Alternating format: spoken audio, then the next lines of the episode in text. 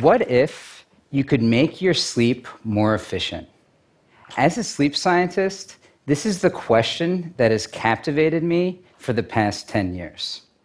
Because while the light bulb and technology have brought about a world of 24 hour work and productivity, it has come at the cost of our naturally occurring circadian rhythm and our body's need for sleep.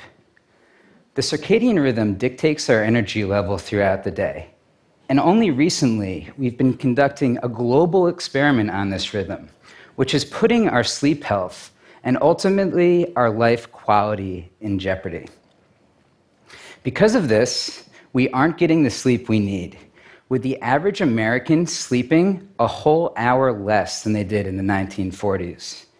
For some reason, we decided to wear it as a badge of honor that we can get by on not enough sleep.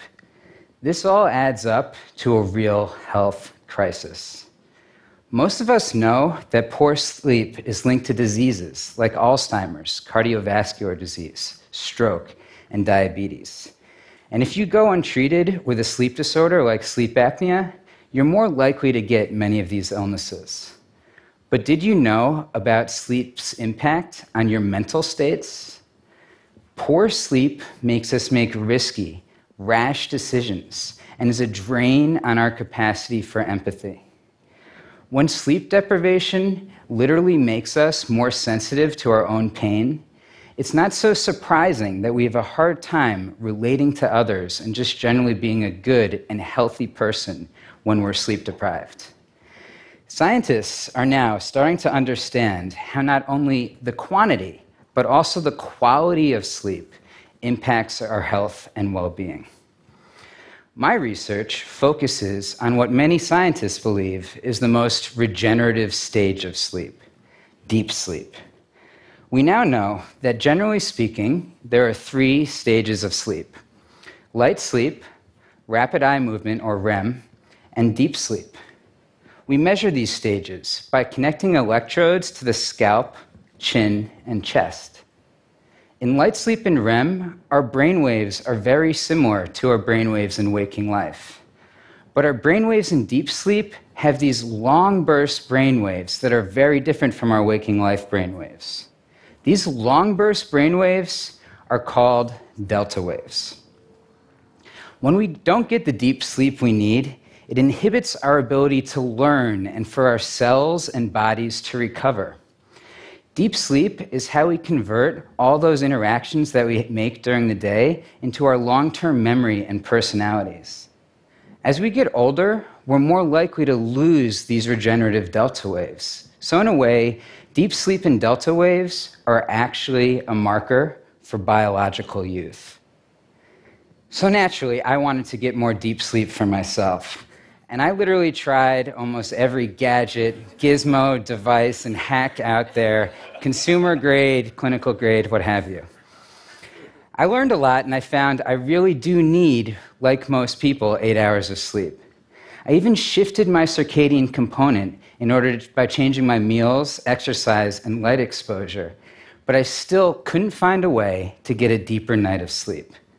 That is, until I met Dr. Dmitry Gerashchenko from Harvard Medical School.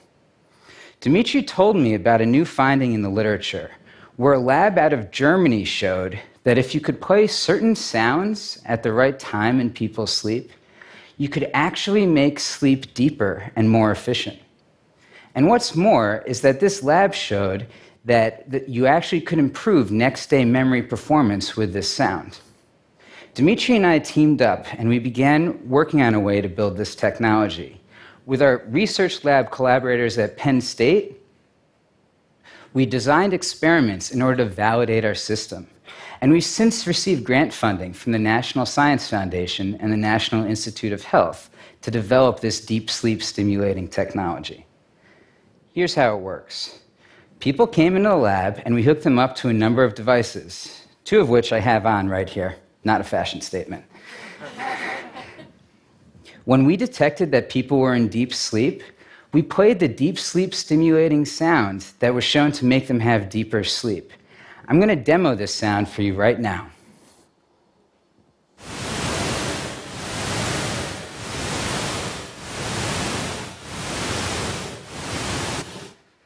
Pretty weird, right? So, that sound is actually at the same burst frequency as your brain waves when your brain is in deep sleep. That sound pattern actually primes your mind to have more of these regenerative delta waves. When we asked participants the next day about the sounds, they were completely unaware that we played the sounds, yet their brains responded with more of these delta waves. Here's an image of someone's brain waves from the study that we conducted. See the bottom panel? This shows the sound being played at that burst frequency. Now look at the brain waves in the upper part of the graph. You can see from the graph that the sound is actually producing more of these regenerative delta waves. We learned that we could accurately track sleep without hooking people up to electrodes and make people sleep deeper. We're continuing to develop the right sound environment and sleep habitat to improve people's sleep health. Our sleep isn't as regenerative as it could be, but maybe one day soon we could wear a small device and get more out of our sleep. Thank you.